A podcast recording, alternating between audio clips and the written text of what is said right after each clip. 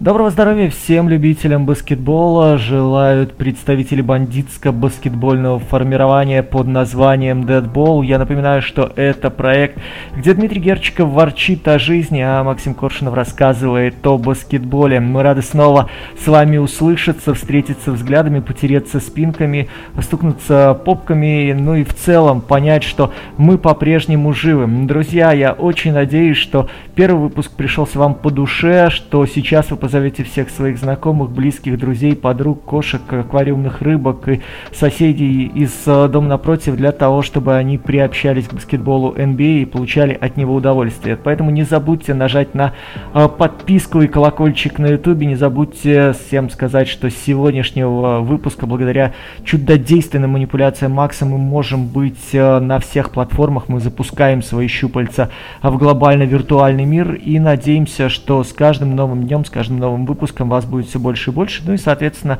чем больше вас, тем чаще мы готовы браться за микрофон и рубиться друг с другом или с вами на те или иные баскетбольные темы. Дима сразу выпалил все наши ролевые игры в самом начале подкаста, но окей. Да, друзья, всем привет! Я надеюсь, вас будет с каждым выпуском ваше количество множиться. Сейчас заканчивается регулярный чемпионат. Много интересных активностей будет в Твиттере у Димы, у меня на канале и, конечно же, на канале YouTube. Обязательно напомню, не забываем на него подписаться. Сейчас мартовское безумие, конец регулярки, начало плей-офф, плей-ин. Леброн, возможно, не будет в плей-ин. В общем, много интересного. И я надеюсь, то, что весь этот период мы пройдем совместно с вами и вновь, вновь прибывшими, новоприбывшими людьми, подписчиками подписчиками. Я надеюсь, будет много интересного материала для вас на наших каналах, много интересного контента. Ну, по крайней мере, мы думаем еще о таких вещах, как, э, возможно, какие-то сольные короткие выпуски. Вот э, Макс более погружен в мартовское безумие, чем я. С другой стороны, вы знаете, я давненько уже задрачиваю на европейский баскетбол, где-то на женский, поэтому мы с вами сможем обсудить и тот же финал четырех женской Евролиги, если он кому-то интересен. Тут у нас э, всякие события в мире ФИБА происходят. То бишь, э, если у вас есть какое-то желание, если у вас есть идеи для тем, накидывайте в комментариях, приходите к Максу на канал в Телеграме Goddamn It, он так и называется. Вот. И, соответственно, мы каждую вот эту ниточку обратной связи замотаем в клубок и будем стараться потом его распутывать в эфире. Ну а сегодня мы быстренько пробежимся по командам, чаще, наверное, к востоку, склоняясь, которые нас не то чтобы удивили в последние дни, но которые спровоцировали определенного рода реакцию. И э, в наших планах начать с разговора о Милуоке и Бруклине. Тем более они совсем-совсем недавно друг другу в глаза посмотрели и порубались, как белые ходаки и Ария Старк. Да, слушай, на самом деле была интересная битва, и перед сезоном многие задавались, а что, если бы нога Кевина Дюранта была на ну, 1-2 сантиметра короче? Кто бы выиграл титул? Выиграл бы Кевин Дюрант в одиночку, вытащив э, всю эту банду, которая развалилась по ходу прошлогоднего плей-офф мы так и не получили ответ, и даже последняя игра нам не дала каких-то более-менее вменяемых ответов, потому что и там было все на самом деле очень близко, очень на тоненького. Кто-то скажет то, что судьи вмешались, кто-то скажет то, что где-то залетела непонятная хрень и так далее. В общем, достаточно ну, много интересных моментов. Я, наверное, с твоего позволения начну с Бруклина, а тебе оставлю Милоуки. Я надеюсь, ты не будешь Да, без проблем. Я только за. Ну а насчет ног, я могу сказать, что ноги у людей разные. Правая одна и левая. А если были обе левая, совсем было бы грустно. Поэтому все слагательное наклонение давайте оставим э, людям, которые живут в Академии наук и рассуждают, что было бы, если бы динозавры смогли пережить э, удар метеорита в планету. Мы обсуждаем то, что есть здесь сейчас, и вот матч, который был между Милоки и Бруклином, он, мне кажется, во многом показательный. Слушай, я тут с тобой полностью соглашусь, потому что на самом деле, вот те, кто не видел эту еще игру, я советую всем посмотреть четвертую четверть и овертайм. Потому что по факту основные проблемы Бруклина именно тогда для меня казались ну, наиболее показательными. Например, вот короткий момент. Для меня он очень сильно удивлен, когда команда завершает принципе матч против матч в клатче против одного из контендеров чемпионата с Антре Драмондом на площадке, причем играя в фул размен, ну блин. У меня сразу возникает много вопросов. Но сейчас давайте про Драмонда потом, как бы то, что его оставили на площадке, это вопрос к тренерскому штабу и к тому, как они пытаются там играть в клатче. Меня больше удивило, да, конечно, мавитон говорить о плохой защите Кари Ирвинга. Я напомню, что сейчас с 1976 года у Бруклина Нетс с Кари Ирвингом на площадке лучшее нападение и худшая защита одновременно. А, но я немного о ней порассуждаю. Многие вот говорили, Айзея Томас плохой защитник. Естественно, я не про великого Айзея Томаса разыгрывающего, который в Detroit Bad Boys э, э, обыгрывал молодого Джордана, а о маленьком э, любителе э, больших, э, как, как назвать эти машины? Помнишь эту цитату его знаменитую?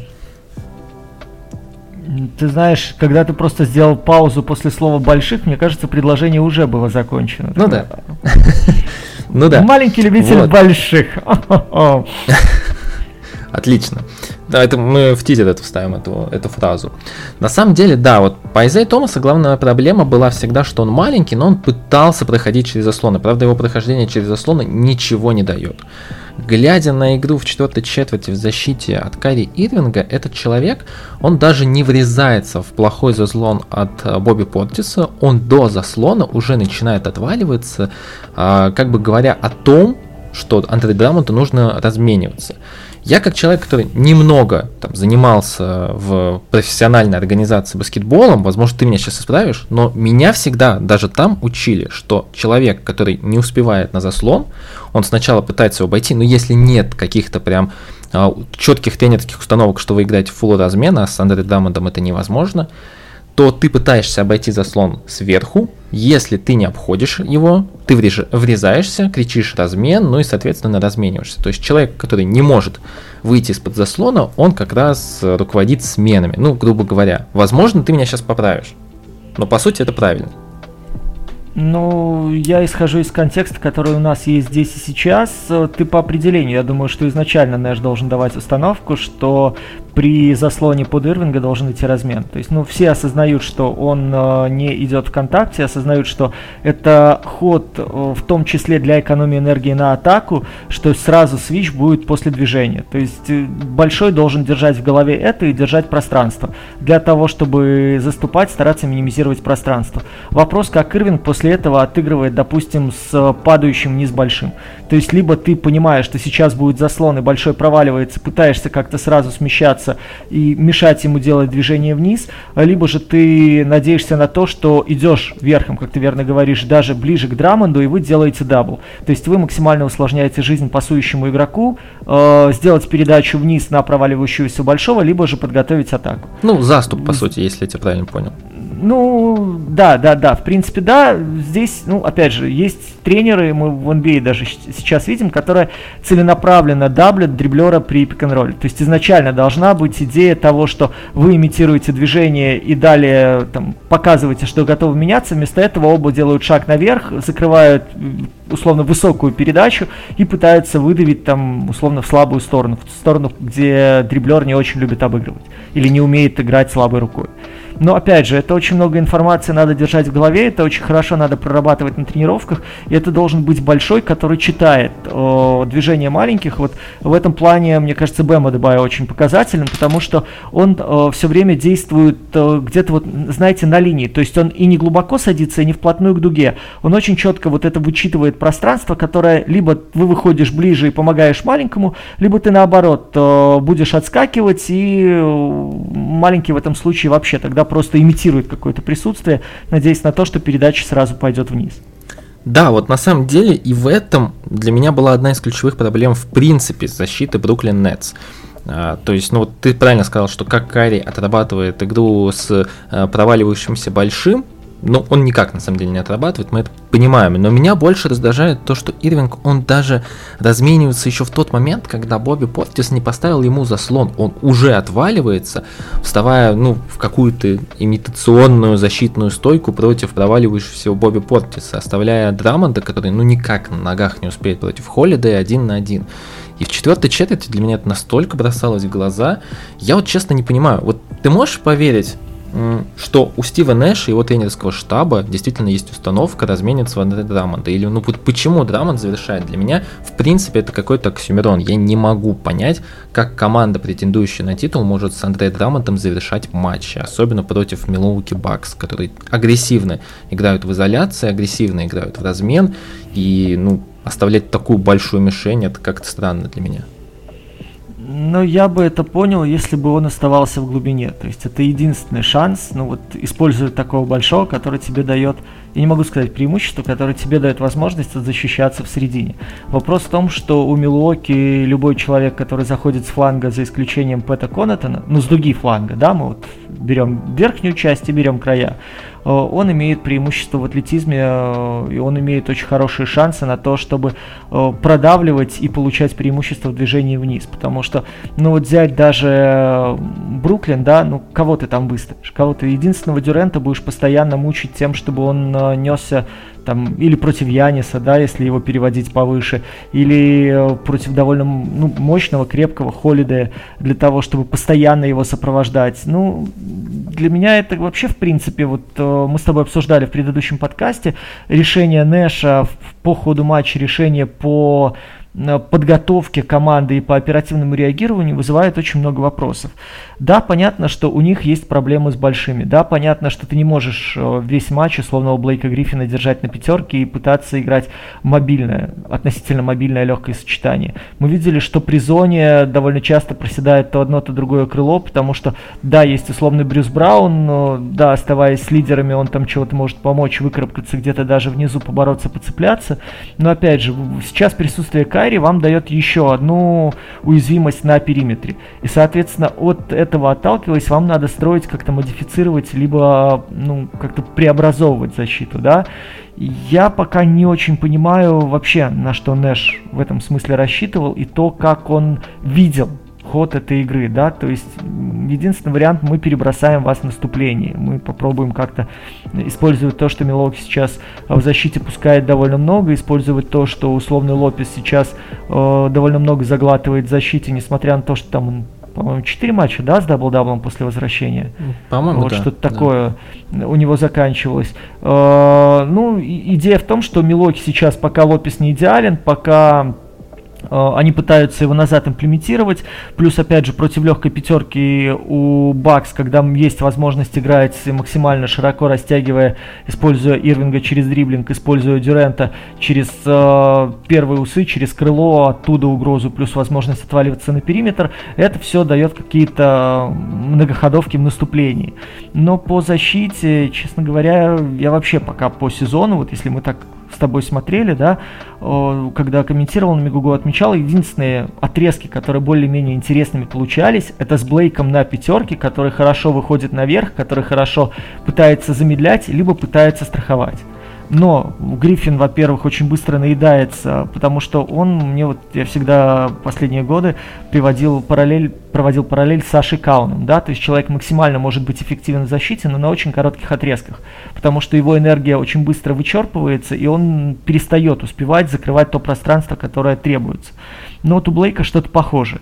И пока вот сезон уже заканчивается, а у Нетс я не увидел альтернативы, не увидел идеи, как как и что делать, когда вот эта опция оказывается недоступна.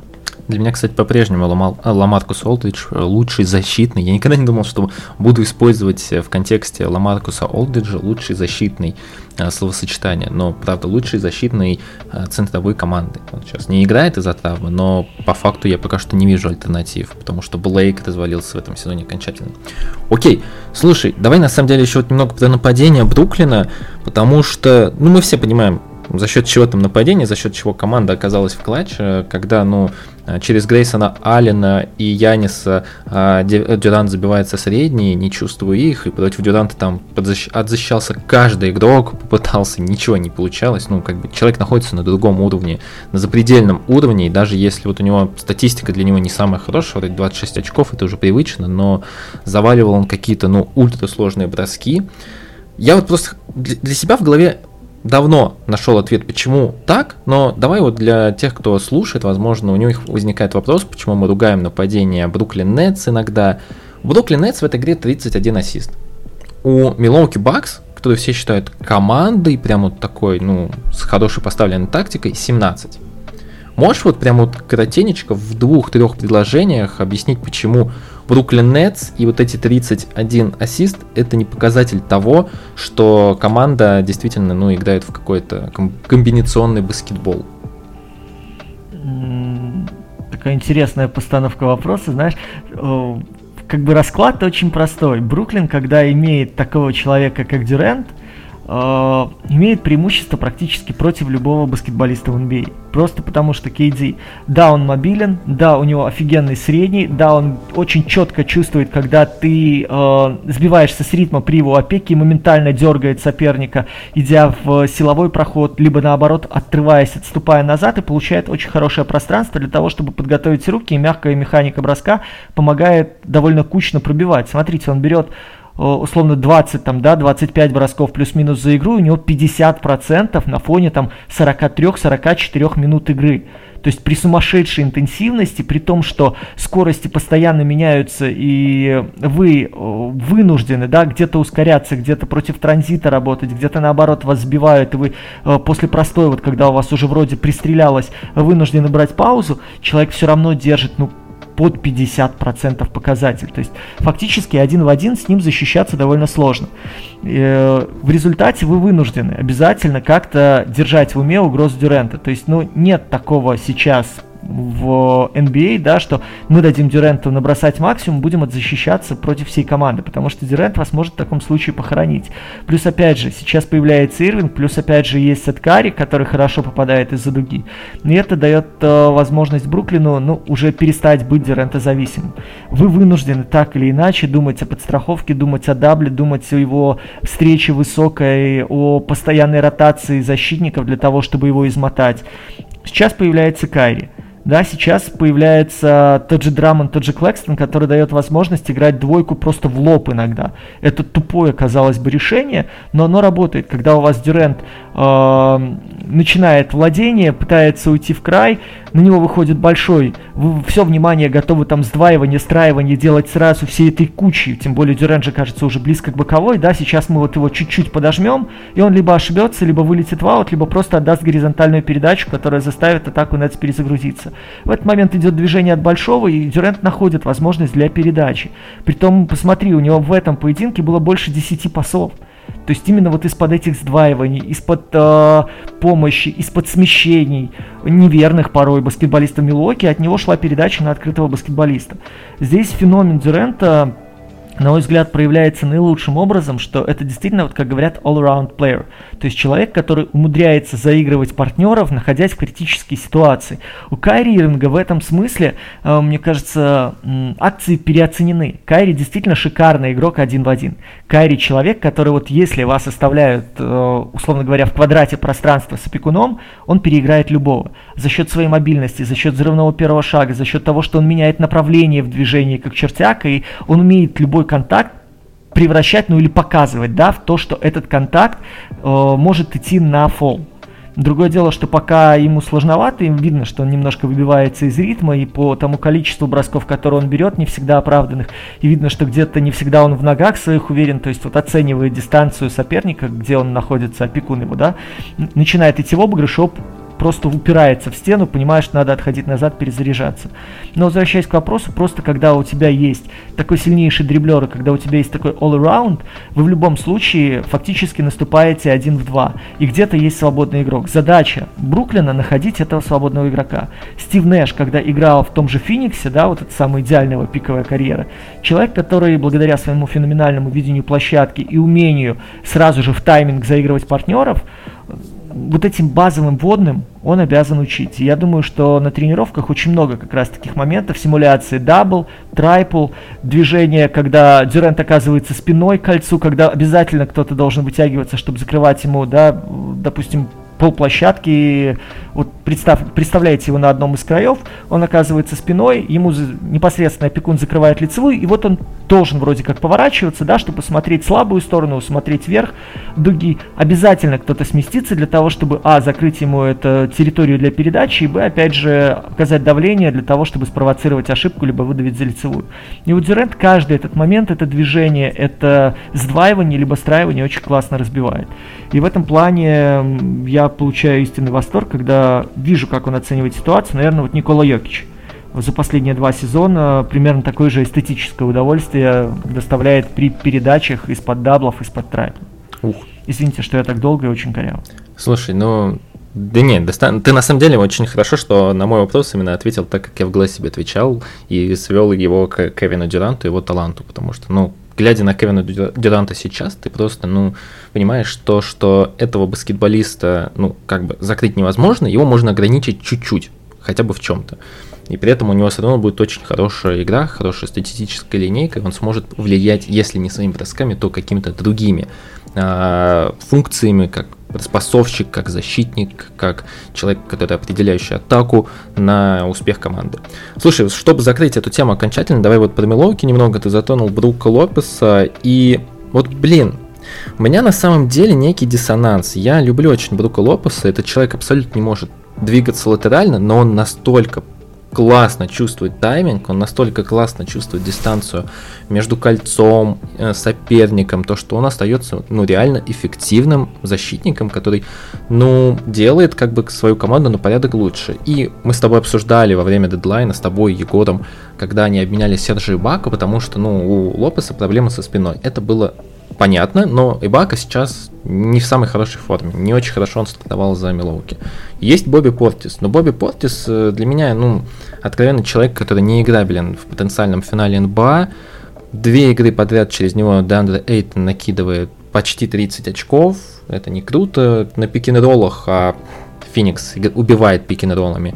Бобби теряется, он не понимает, куда ему делать, куда бежать, он не может быстро менять э, направление движения. И все сводится опять к тому, что Брук Лопес остается единственным вменяемым большим команды, который может а, оказывать положительное влияние на защиту. Ну, если Серж Ibaka не живет, а в его 75 лет это сделать ну, достаточно проблематично.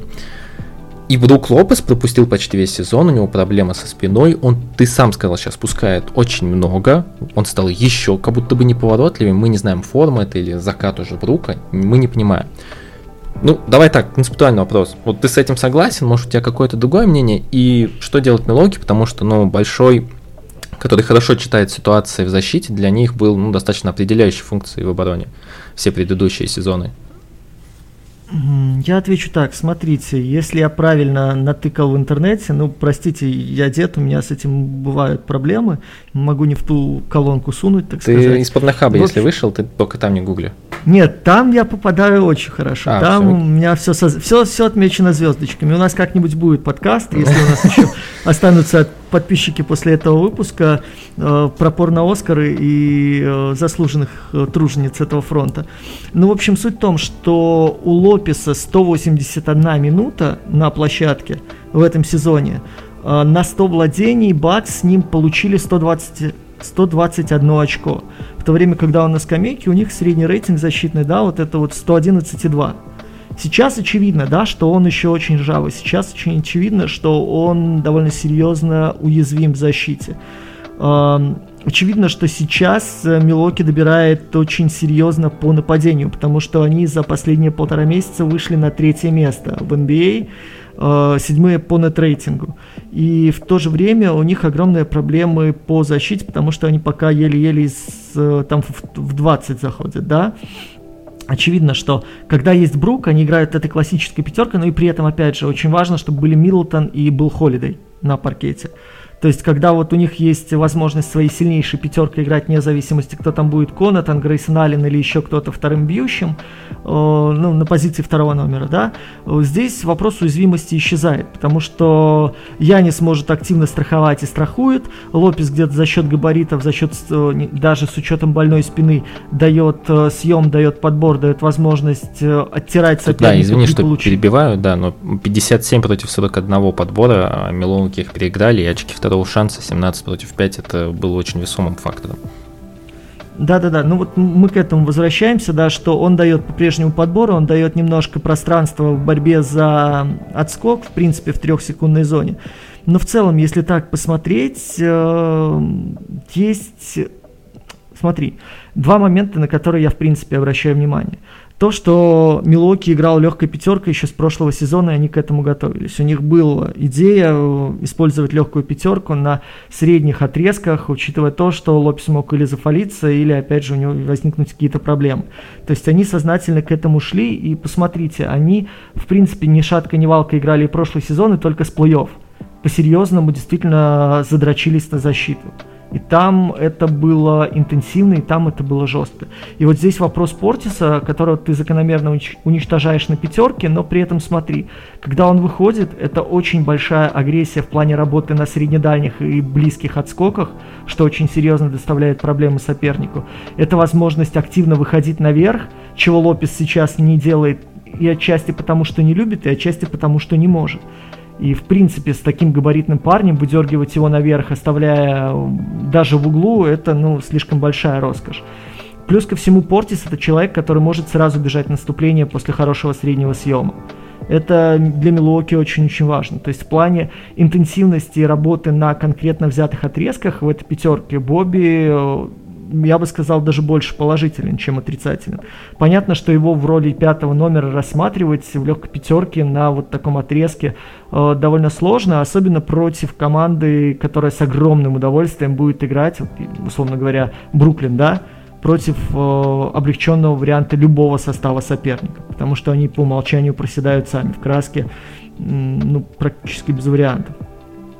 Здесь то, что мне кажется удивительным, то, что пока мы не видим и не понимаем, насколько хватит э, ключевых игроков Милоки по здоровью. Потому что если мы с вами посмотрим по ходу сезона, дай бог, что ну, матчей 15, ну 20 набралось, да, когда играют все три ключевых исполнителя, играют хорошие свои традиционные отрезки по времени. И это, мне кажется, тоже очень серьезно бьет по Бакс, если они вернутся полностью, вот Янис, Холидей и Миддлтон в кондиции, я думаю, что защита, она будет пропачена. Сейчас нет смысла форсировать э, Лопеса, у него есть еще неделя-полторы для того, чтобы прийти в тонус. Они его сейчас, вот в принципе, как Клея Томпсона, да, вот через игры где-то набирают, через э, сознательную свою уязвимость, еще раз проверяют, что можно сделать в легкой пятерке, кого бросать. Опять же, надо смотреть, э, у кого больше уязвимость будет на фланге, у Конатона или у Алина, для того, чтобы понимать, как распределять их время в плей-офф. Ну и понятное дело, что Янис на пятерке будет выгребать довольно много. Ну, пока это единственный вариант сейчас, который дает Милоки план Б.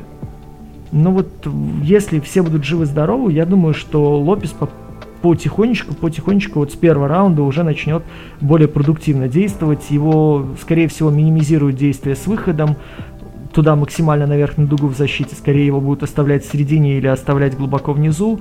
Ему будут давать возможность где-то играть э, больше за позицию, за получение, чем, знаешь, так в силовой контакт постоянно идти. Где-то, может быть, будут давать ему возможность подхватывать там фол два лишних, просто чтобы он чувствовал ритм, чтобы он вновь вошел вот в, в тонус боевой. Ну и где-то со второго раунда уже здесь будет игра на полную катушку, игра на все деньги.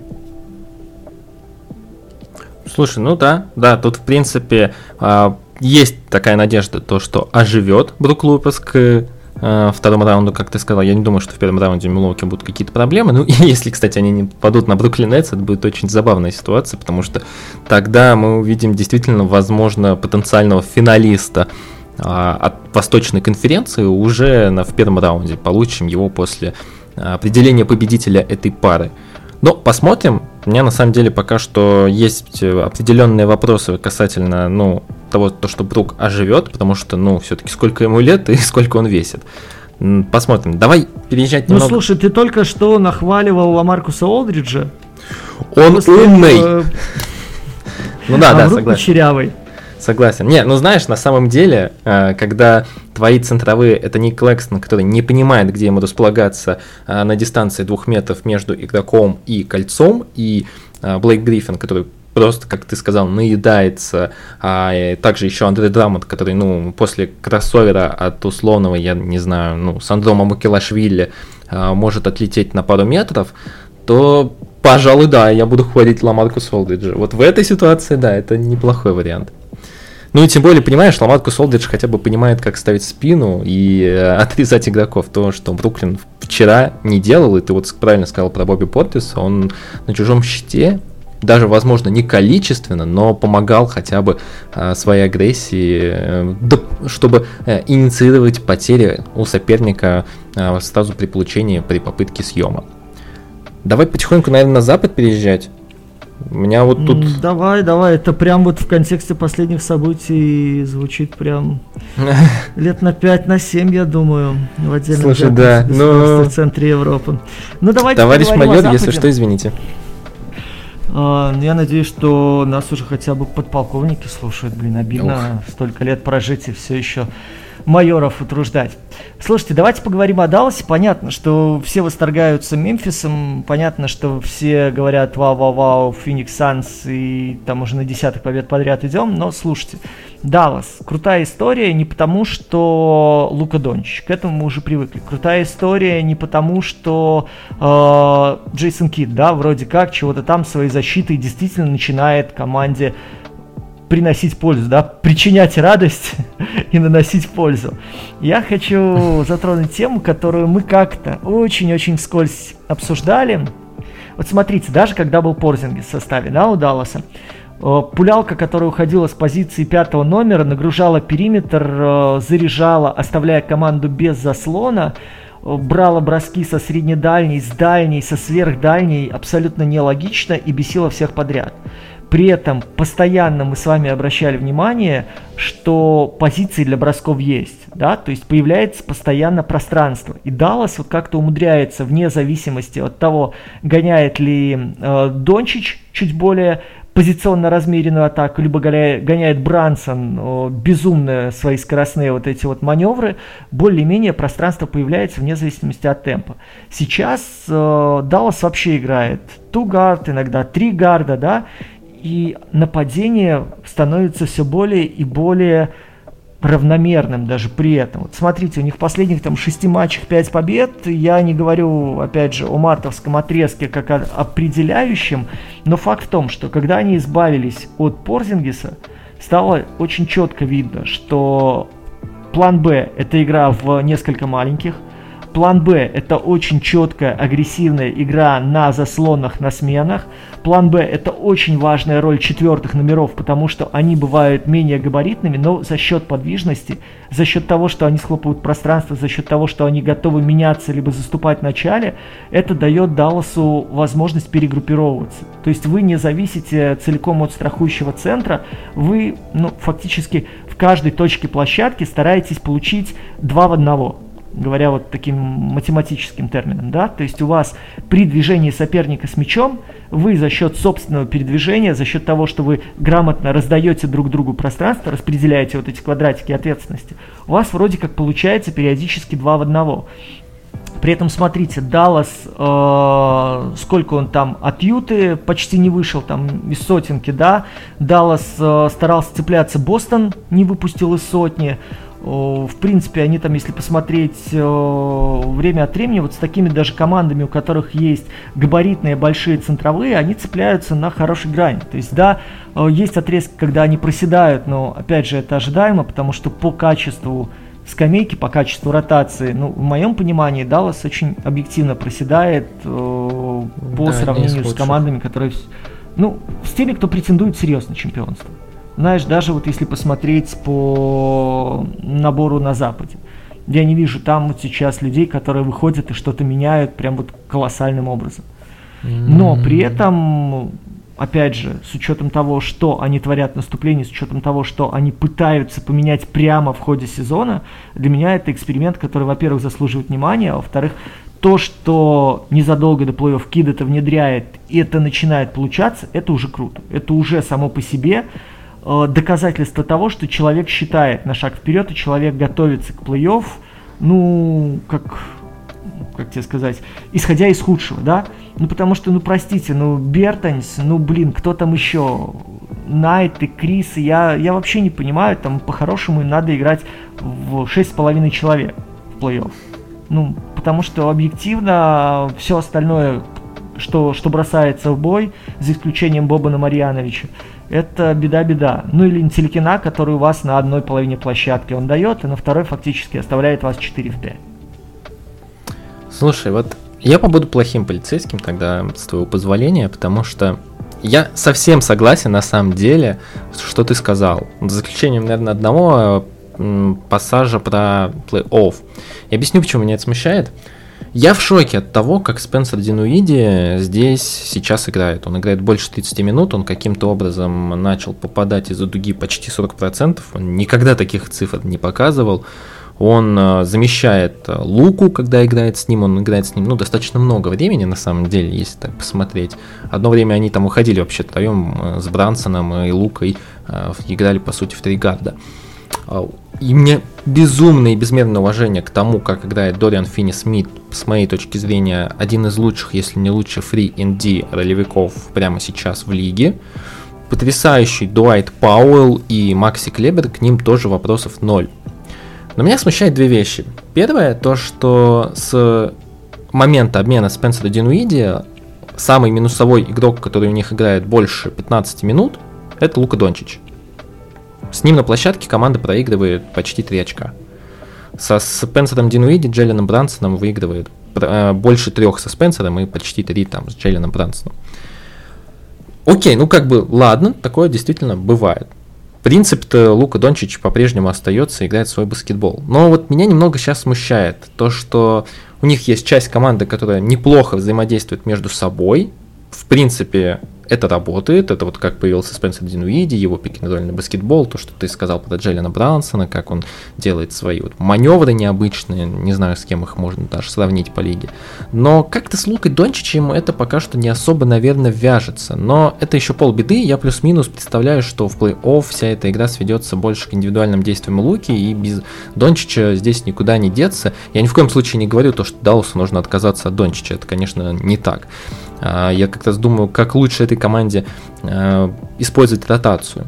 И второе, что меня смущает, а, есть такая категория команд, ну, по крайней мере, в моих топах, которые прекрасно проводят регулярный сезон, и мы поговорим еще про них чуть позже, я думаю, но при этом плей-офф, они абсолютно неиграбельны. И я сейчас объясню, к чему я веду.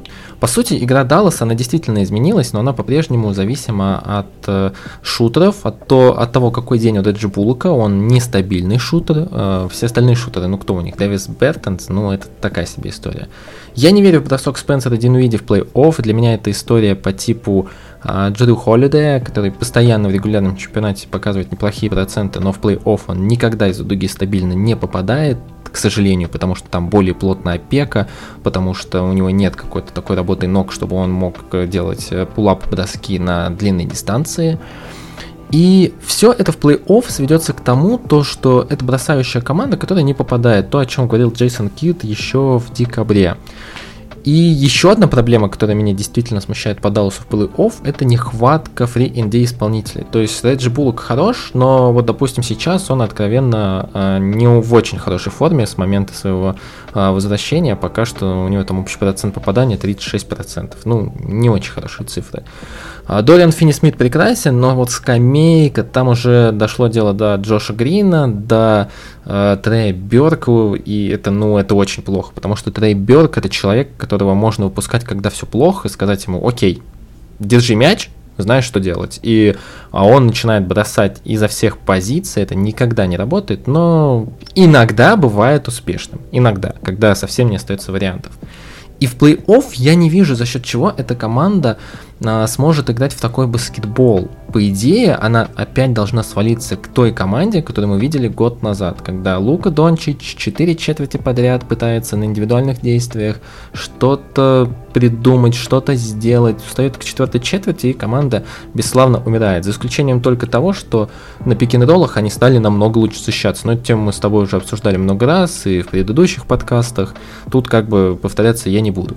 Но и опять же, на дистанции всего э, серии плей-офф, всей серии плей-офф, демонстрировать такую защиту, когда и э, Финни Смиту, и Клеберу, и Паулу придется играть не свои там 22 минуты, а выходить к 30 минутам, ну не знаю, мне, если честно, в это не особо верится, то что они смогут играть на дистанции всего матча и показывать хороший уровень обороны при пик ролле Что думаешь насчет этого? В плей-офф реально у этой команды есть, по твоему мнению, шансы на что-то?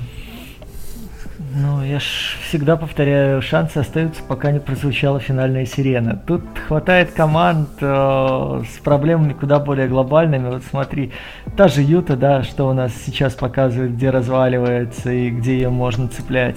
Там, глядишь, может еще попадется кто-то более-менее пристойный, более-менее посильный. Ну, Не, кстати, вот первый раунд у Далласа может быть вообще идеальный. Либо Денвер, либо Юта. Мне кажется, это прям вот, прекрасно. Вот здесь, здесь можно будет что-то делать. Э, смотрите, нападение, по сути, оно глобально не изменилось, да, оно действительно да, да. огромное количество дальних бросков, опять же, из-за того, что есть пространство, из-за того, что мы в начале с вами сезона отмечали, что Даллас там в лидерах по количеству взятых бросков и на дне по количеству реализованных, э, мы отмечали, что да, в такой ситуации все равно Кит продолжает верить в то, что 3 больше, чем 2, и исходя из того, что нет хороших, мощных игроков на позиции 5, для атаки нет разнообразных, универсальных 4-5, которые могли бы что-то предложить, э, кроме как просто Паул, заваливающийся с двойки вниз, э, либо Марьянович, получающий в посту и пытающийся полукриком перебросить соперника. Он исходит, да, из такого вот набора знаете, как хоббитов, то ли людей, то ли каких-то грызунов. То есть волосы у всех мужиков далось и волоса, э, ноги у всех мужиков далось и волосатые, вот, но как заставить эти ноги работать в нужном направлении, как иногда имеет смысл замедлиться, он пока не очень в курсе. Здесь получается момент, когда ты вроде как заложник ситуации. То, что в плей-офф Дончич будет определять всю структуру игры, это факт. То, что возрастет его нагрузка, это вне зависимости от того, захочет э, Кит этого или нет, но Дончич будет делать сам. Мы это сами прекрасно представляем. Относительно того, что можно здесь э, предложить и что можно здесь построить, а как ты по-другому видишь себе наступление? Как ты по-другому О, смотри, вот я тут прям готов ворваться. Ну давай. Я прямо вот сейчас обдумал, э, какой тебе следующий вопрос задать. И вот смотри, вот по сути у Далласа, если мы выкинем сейчас вот Дончича, он отдыхает вот в данные минуты. У них на площадке может находиться динамичный винг, Финни Смит. У них есть э, два очень динамичных, достаточно для своих габаритов больших, которые одни из лучших по выходу на периметр, это Паул и Клебер. У них есть а, Динвиди и Брансон. Блин, и эта команда на последнем месте в лиге по частоте транзишена. По-моему, здесь созданы прекрасные условия, чтобы прям бежать и очень даже неплохо со всей этой пятеркой. Да, у них есть Дончич, но даже и Дончича можно использовать как э, ну, некий триггер, который разгоняет атаки. И является в основном, ну скажем так, Николой Йокичем, который а, раскидывает передачи на убегающих партнеров. Ну то есть здесь можно а придумать транзишн. А теперь смотри, здесь два момента с транзишном. Первый, кто обычно разгоняет транзишн? То есть вы отдаете в края для того, чтобы кто-то из фланговых бежал, да, правильно? Да. Бежал с умом либо же вы отдаете первому номеру, который должен определять наступление. В такой пятерке, как только, пока мы не говорим о транзишне, сейчас нему вернемся.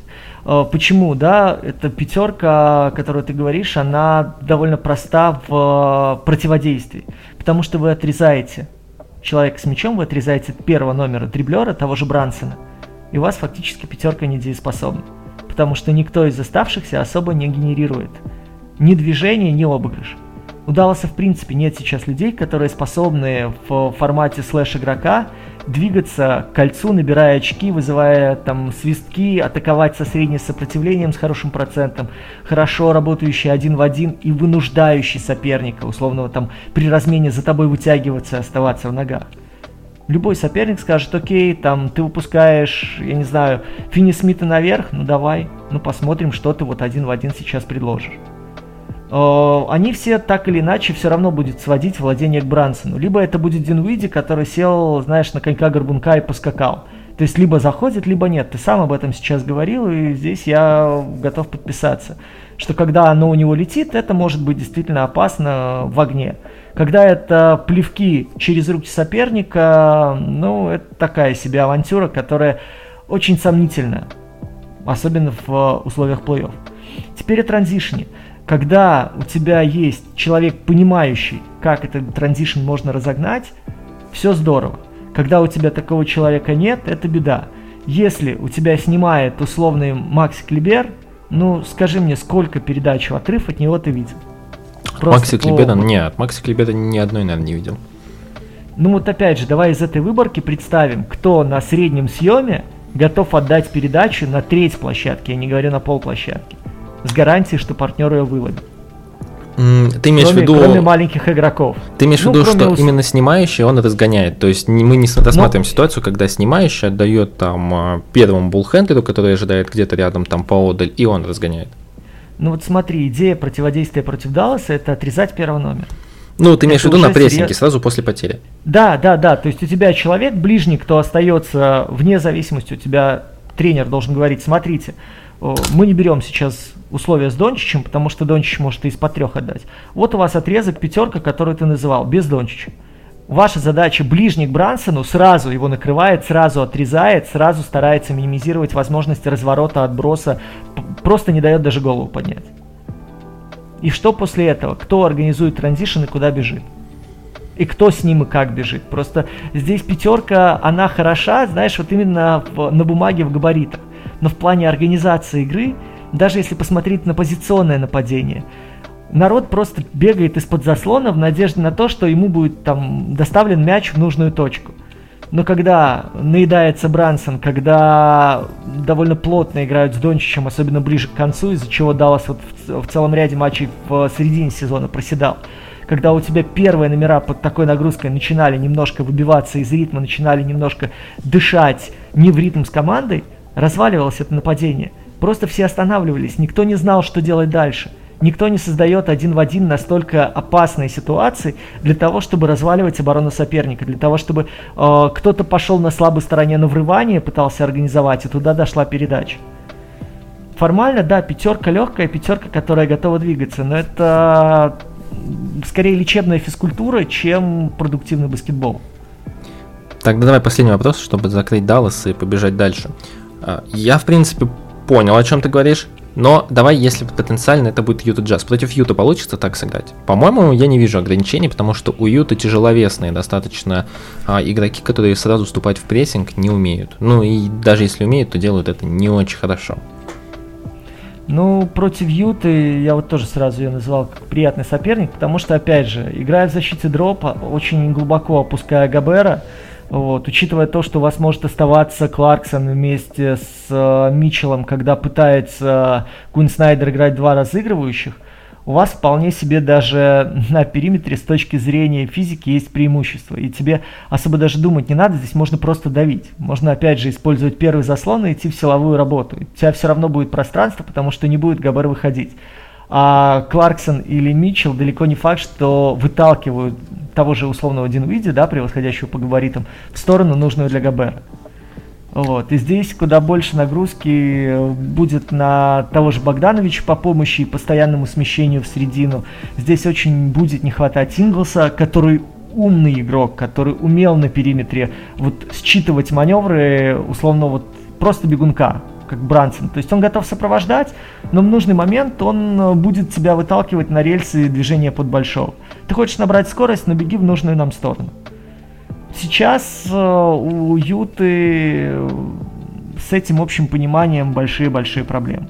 И учитывая, опять же, наличие Габера как блокирующего, наличие Габера, который играет э, в середине и в краске, это вот это козырь, это хороший момент для того, чтобы Даллас со своей э, мобильной командой, со своим постоянным нацеливанием на выведение под дальний бросок имел преимущество. Опять же, наверху имел преимущество за счет движения, и где-то, да, это было бы 4 в 5, учитывая то, что условно тот же Павел может спокойно выйти наверх.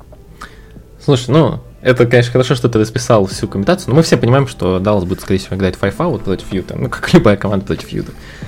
Окей, сейчас отходим тогда от Далласа. У меня есть теория, что каждый год в НБА, особенно на Востоке, есть определенные типы команд, которые могут э, казаться вам прикольными, но на самом деле они э, в плей-офф очень быстро улетают. И, если честно, мы уже в прошлом выпуске начали разбирать эту тему. Там я сравнил, к сожалению, опять же, простите, болельщики Бостона, но Бостон текущего сезона с Никсом пред, э, предыдущего сезона – а, и в этом году я хотел поговорить еще, в этом выпуске хотел про еще одну команду поговорить, потому что в прошлом году была замечательная искрометная Атланта, которая всем нравилась, это было прикольно, это было интересно.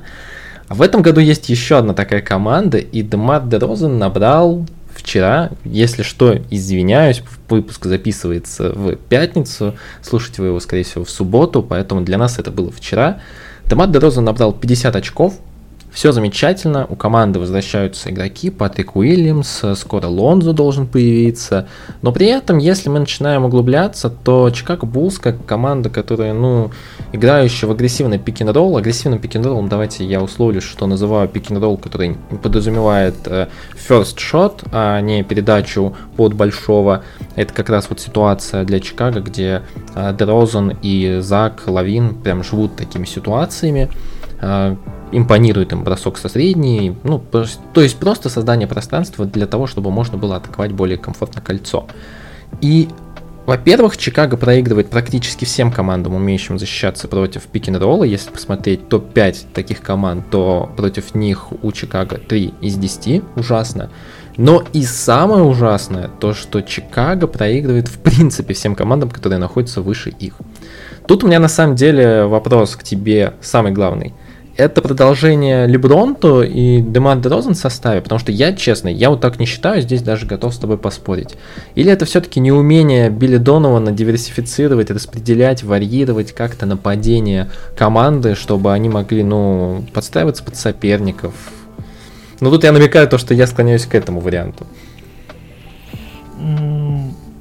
Ты знаешь, мне кажется, что здесь всего по чуть-чуть. То есть э, моменты, которые меня радуют. То, что с наличием Дерозана, вот с его умением так стабильно попадать со средней, брать эти броски и где-то наказывать, где-то ломать игру конкурентам, у Чикаго всегда есть козырь. Потому что когда Дерозан остается на площадке в концовке, все так или иначе понимают, что на него будет идти передача, и защита так или иначе, но все-таки изначально под него начинает движение. И это дает возможность искать э, того же Лавина, искать того же э, даже Вучевича, да, как вариант – пытаться придумывать какие-то интересные ходы в врываниях с фланга. Но что меня смущает, в принципе, по наступлению у Чикаго? Не так много идей, которые э, в концовках команде может предложить Донован. То есть, смотрите, постоянно есть э, люди со снайперскими, да, способностями, там, тот же Каруза, тот же Дерозан, тот же Лавин. Э, постоянно есть Бол, который готов отдать передачу. Постоянно готов отвалиться на периметр Вучевич для того, чтобы оттуда пробить. Есть вариант, даже такой вариант, да, там с Тристаном Томпсоном, если где-то выйти на короткий отрезок ближе к концовке, там сыграть пару двоек, вторым темпом заколотить мяч. Но при этом я бы не сказал, что Чикаго ставит там три маленьких максимально широко и начинает крутить карусели, от которых у соперника голова кругом. Скорее наоборот, они будут просто запускать и игроков бегайте на здоровье, мы реагируем на мяч. Чикаго очень привязанная к мячу команда в этом плане, в плане организации и завершения атак. И это, ну, я не могу сказать, что прям упрощает, но это делает команду прямолинейной. И именно поэтому в концовках, когда ваша задача не разбирать игроков, да, главное вот при вводе из-за боковой, там, не сфалить и понять, э, кто где располагается из своих, то есть сразу не наворотить мисс-матчей. Во всем остальном, посмотрите, они в защите, любая команда из топов, кто играла против Чикаго, они играют по мячу. Они не играют против соперника. Окей, там начинается дриблинг вниз, будет откидка наверх. Идет где-то обратная смена, они не боятся этого делать потому что понимают, что здесь два варианта. Проход, сброс. Все, ну, ну, ну нет третьей опции. Ну вот, э, позиционное наступление мы тоже с вами разбирали. Когда Вучевич отказывается играть в силовой манере, когда Вучевич изначально раз обозначил там присутствие своего на грани трехсекундной зоны, там в районе вторых усов, поднял руку, вышел. Все, он как бы свою миссию исполнил. Он отыграл и теперь отходит в угол угрожать кольцу. Ну, кому от этого сложнее становится? по-моему, самим баскетболистам Чикаго. И вот этот момент мы, кстати, тоже обсуждали в конце прошлого года, что рано или поздно это все довольно быстро схлопнется, потому что где-то выдохнется Дерозан, и где-то просто команда упрется в том, что ему будет исключительно совать мяч для того, чтобы решать эпизоды. Либо же это будут откидки на последних секундах владения из разряда «кто сейчас у нас успеет пальнуть». Мне в какой-то момент нравилось то, что делал Донован, когда давал Досунму варианты, да, с присутствием на площадке, с тем, что разрешал ему гнать транзишн, с тем, что были варианты Сейчас там, да, Патрик Уильямс, сколько он там, 5-6 месяцев пропустил. Может быть, с его появлением на площадке какие-то варианты появятся для того, чтобы на слабой стороне народ получал свободу движения. Но, опять же, по концовке я, насколько вижу, все, опять же, приходит к этой работе с мячом, относительно статичной. Порой баскетболисты Чикаго даже друг на друга наводятся, чем себе усложняют жизнь. И вот это для меня, честно говоря, одно из самых больших разочарований, потому что сейчас инструментарий, который есть у э, Билли Донована, мне кажется, он позволяет куда более разнообразно организовывать атаки в клатче. Я вот с тобой полностью соглашусь по поводу того, что они играют на мяче и завязаны, тем более у них есть Дерек Джонс – это человек, который ничего не умеет, кроме хорошего входа без мяча по, на данк-споту, ну, то есть движение к данк-споту, а, когда он стоит на углу, потому что угрожать из дуги он, к сожалению, не может, а делать какой-то кат-слэш, ну, окей. Кадуза, который тоже умеет это делать, Джевон Грин, который, ну, тоже в атаке ничего особо не умеет, кроме этого, Патрик Уильямс, который, ну, не используют. Для меня, на самом деле, главная надежда этой команды, сейчас давайте сначала небольшого статистического занудства – четыре худших, самых неэффективных и минусовых игрока с, э, после трейд-дедлайна у Чикаго это Аю Дасунмо, минус 8 очков в среднем, а Вучевич, минус 7 очков, Зак Лавин и Дерозен, минус 4. Каждый. Ну, то есть, э, честно говоря, я просто в шоке от того, как можно неэффективно использовать эту команду. Небольшая надежда для меня по поводу Чикаго. Пока что я не стою иллюзий, но небольшая надежда для меня это возвращение Лонза Бола. Объясню почему. А, Лонзо Болл один из баскетболистов, который может э, в момент получения мяча уже понимать, куда ему двигать атаку дальше. Это, это разыгрывающий, который не привязан к владению мячу на постоянной основе. Ну, то есть ситуация. Он получает мяч, он может сразу там поменять резко вектор нападения то, что не умеют делать ни один игрок Чикаго прямо сейчас на площадке. Потому что и Заку Лавину, и Демаду Дедозану, они получают мяч, они оценивают ситуацию, стоя на паркете, и после этого начинает движение какое-то. И это движение, как правило, ну, движение к заслону, выход на среднюю, попытка сыграть изоляцию, что-нибудь такое достаточно типичное для них, но за счет, эффектив... Э, за счет э, индивидуальных навыков они, в принципе, достаточно успешны от этого. Лонзо Болл нет, он не обыгрывает индивидуально, он не долго стоит с мячом, он не склонен к долгим владениям, но зато прекрасно умеет оценивать обстановку и в случае чего находить открытыми передачами, э, ну, скажем так, э, тот же незаметный кат, который незаметен для Лавины или Дерозена. В общем, на самом деле, Лонзо для меня, ну, X-фактор этой команды. Пока что я не вижу, что Билли Донован там, ну, сможет как-то интегрировать, придумать какую-то гибкую систему нападения в оставшееся время. Я, кстати, не думаю, что он этим и занят сейчас. Его голова, мне кажется, у него, в принципе, плюс-минус его все устраивает. К сожалению, Бельдон, он всегда был тем тренером, который, ну, лучше не навредить. Главное не навредить. И в целом, отчасти, помня его карьеру, помня, кого он тренировал, ну, наверное, всегда он двигался по этим лекалам. Что думаешь по Лонзо Болу, его возвращению, и изменит ли это что, что-то у Чикаго? То, что он может изменить, это справедливо. То, что он изменит, я крайне сомневаюсь, если коротко резюмировать. Э, Все-таки я считаю, знаешь, современный NBA последний человек вот из эпохи э, плеймейкеров, которые переворачивали матч с ног на голову, вот это вот из разряда Кида, Нэша, да, вот в ту степь.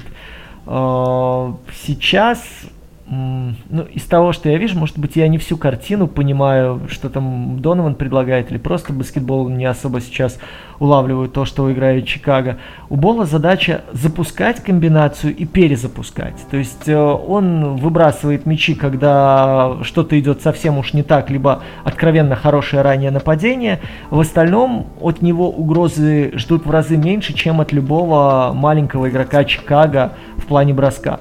Соответственно, его задача передачами грамотно сразу же заигрывать партнеров, понимая, что от него защищаются чуть э, менее интенсивно, и вот эти средства защиты могут быть направлены на нейтрализацию кого-то более опасного в стане Чикаго.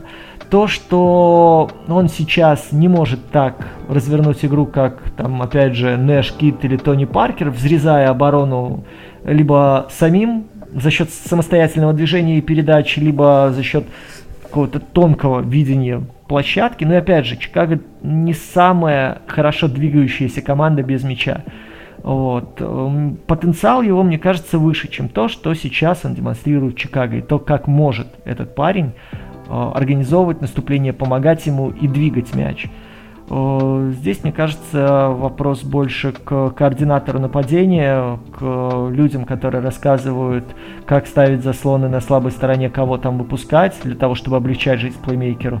Ну и плюс э, сами сеты, которые, мне кажется, направлены на то, чтобы сейчас равномерно делить мяч между Лавином и Дерозаном.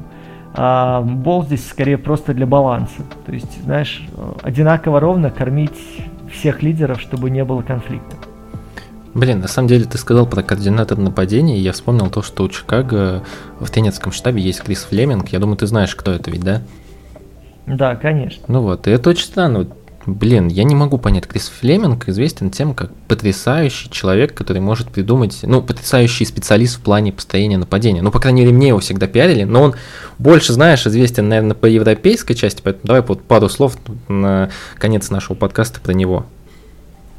Ну, слушайте, Флеминг вообще был крутой чувак. Э, не знаю, мало ли кто жил из вас в то время, когда он тренировал Бамберг. Это был очень, была очень интересная команда, которая, в принципе, причесывала всех на ту пору в чемпионате Германии, в Кубке Германии. Но это был действительно такой прям э, как вам сказать, локомотив, который умудрялся всех подряд раз, ну, разрывать в чемпионате Германии.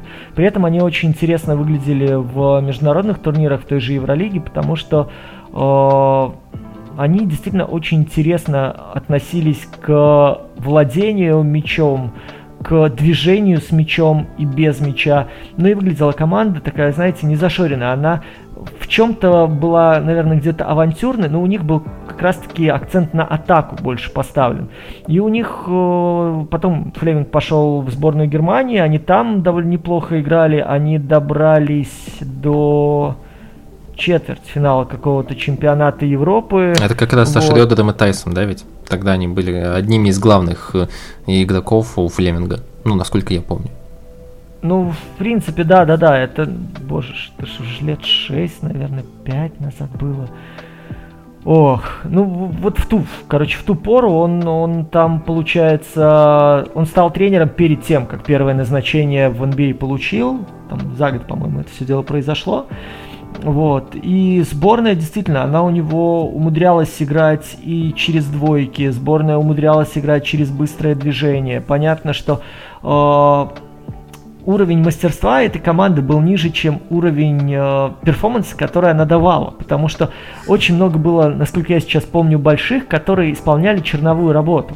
Вот. И сделать из них команду, которая э, могла бы выглядеть вариативно, то есть те же большие, которые могли брать на себя броски, которые могли чувствовать себя лидерами и генерировать нападение или генерировать опасный момент, это была действительно очень тяжелая работа. И, в принципе, Флеминг с ней справился, собственно, поэтому, мне кажется, в NBA-то его и позвали. Потому что определенно он уровень европейского баскетбола вот такого середняка перерастал, причем на глазах. Ну и вообще, он очень-очень крутой чувак. Ну, сам по себе он-то кто не знает, он же не, не немец, вот прям немец-немец, да, да? да? То есть он э, вырос в Америке, вот, вполне себе спокойно, был там в свое время в колледже, да, то есть для него это никаких проблем не составило переехать в Европу, работать там в Клокенбрюке, а потом уже работать с Бамбергом, потом работать со сборной, ну и, соответственно, сейчас э, он уже работает как координатор наступления. Но, честно говоря, он же даже, по-моему, тренировал, да, когда у Донована был ковид. Вот. Да, по-моему, да. Было пару матчей в этом сезоне. Э, вы уж простите, что вот не, не сижу, не гуглю, но мы действительно пишем в режиме реального времени, чтобы вы видели, что мы честные, никто не, как это сказать, заранее не готовится, и если уже тупим, то вы это слышите тоже. Ну, готовимся, а. но если что-то ну, в экспромтом выдаем, не стараемся вас Да-да-да, э, то есть мы не, пере, не переписываем. Да и в целом, если так посмотреть, э, с Флемингом, смотрите, там чувак, который очень грамотно, даже когда исполнял обязанности, у него несколько ролевых баскетболистов неожиданно получали функционал вполне себе, ну, стартовой пятерки. Там по Коби Уайту можно было это определить вот, самостоятельной личностью, ну, в смысле, главным тренером. Его вот этот творческий почерк очень четко виден. Я единственное, вот относительно нашей с беседы, думаю, что просто его роль на самом деле ограничена и, мол, твоя задача нарисовать, а дальше будут уже старшие товарищи разбираться, что с этим делать. Слушай, ну давай тогда потихоньку завершать. У нас, по-моему, достаточно, мы немного выбились из наших привычных э, временных рамок, но э, я надеюсь, то, что мы сохраним с тобой вот эту тенденцию записи на э, каждой неделе и не единожды э, на каждой неделе.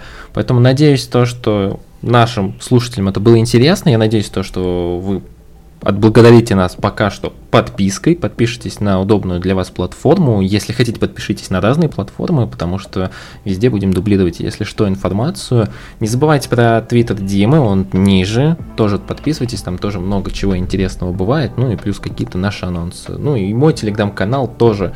Не забывайте, он тоже будет внизу под э, ссылкой на это видео, где бы вы не смотрели, где бы вы не находили этот выпуск под подкаста и где бы нас не слышали.